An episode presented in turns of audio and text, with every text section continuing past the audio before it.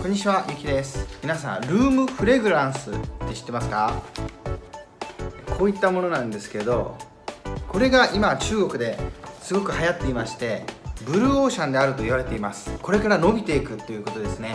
なのでここから何かビジネスのヒントが得られるのではないかと思い今日は取り上げました。今一番有名なのは中国のブランドではクワンシャというブランド。ここはですねルームフレグランス専門店でで WeChat 内にその宣伝用のページっていうのは個人でもお店でも持てるんですけどその中では100万人以上ものフォロワーがいましてそのうちの10万人はもうコアなファン。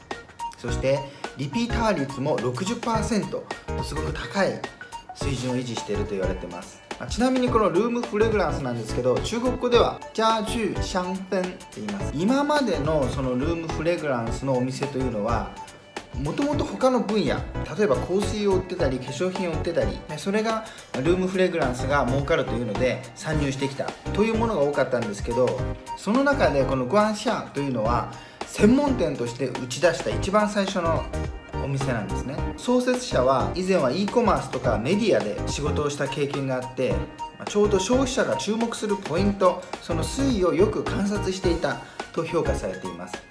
で主な成功のポイントは2つあってまずその消費するものですね。消費者たちが中国文化に興味を持ち出していること。商品に中国文化が分かるものが主に人気になると。でもう一つがライフスタイルに関するものに注目が集まってきていること。これを見抜いたわけですね。なので成功したと言われています。でまずこのグアンシャ東洋の独特で神秘的な雰囲気を持つ商品をラインナップにしています。で WeChat の専用ページには毎週木曜日夜8時に商品をアップするというスタイルをとっています。でこういうので毎週決まった時間に出てくるというので消費者の購買意欲そそるわけですね。こういうのをハンガーマネージメントというらしいです。でターゲットはライフスタイルを重視して真面目に生活を送っている都会の人たちということらしいですね。で、まあ、統計ではこの購入者の80%が女性。そして25歳から40歳の間の人たち。そこに集中しているそうです。でこの化粧業界でもターゲットを絞って SNS でマーケティングを行いましたね。こちらですね以前紹介しました。こちらもぜひ見てください。でこの会社はですね、まあ、商品は平均300から500元。これは5100円から7500円。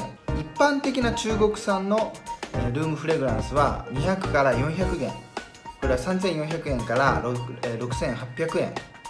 なので普通よりは少し高いんですね。しかし海外のブランドよりは安いそうです。でこの創設者が言うにはもともとタオバーとか大衆向けに作られている商品と競り合うつもりはないと。もう競争相手にはしてないと。かといって海外の有名ブランドのようなブランド力もない。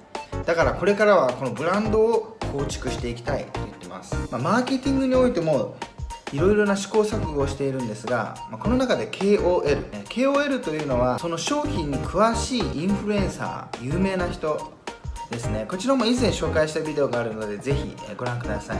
それから KOC ですね。KOC というのは KOL と同じような感じなんですがそこまで有名じゃないと。その代わりその消費者目線で紹介できる。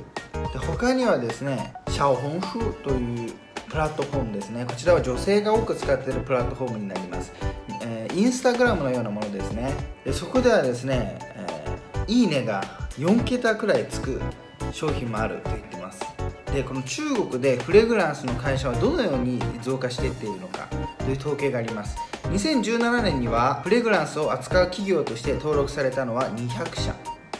して2019年と2020年には合わせて600社そして2021年5月にはそれが2000社まで増えているんです。急増しているわけですね。で消費者も増えているんです。まず2020年1月から9月の間の世界での香水ですね。香水の売り上げは17%ダウンしているんですがルームフレグランスの売り上げは13%アップしているんです。でまたルームフレグランスのプレゼントですね。プレゼントセットでは22%アップしていると。中国でもその2021年6月1日から18日この期間はタオバオのセールなんですがルームフレグランスの売り上げは2020年去年の2倍であったと言ってます。購入する人の言葉としては200元から300元これ3400円から5100円くらいで生活に喜びが生まれるなら安いものよ。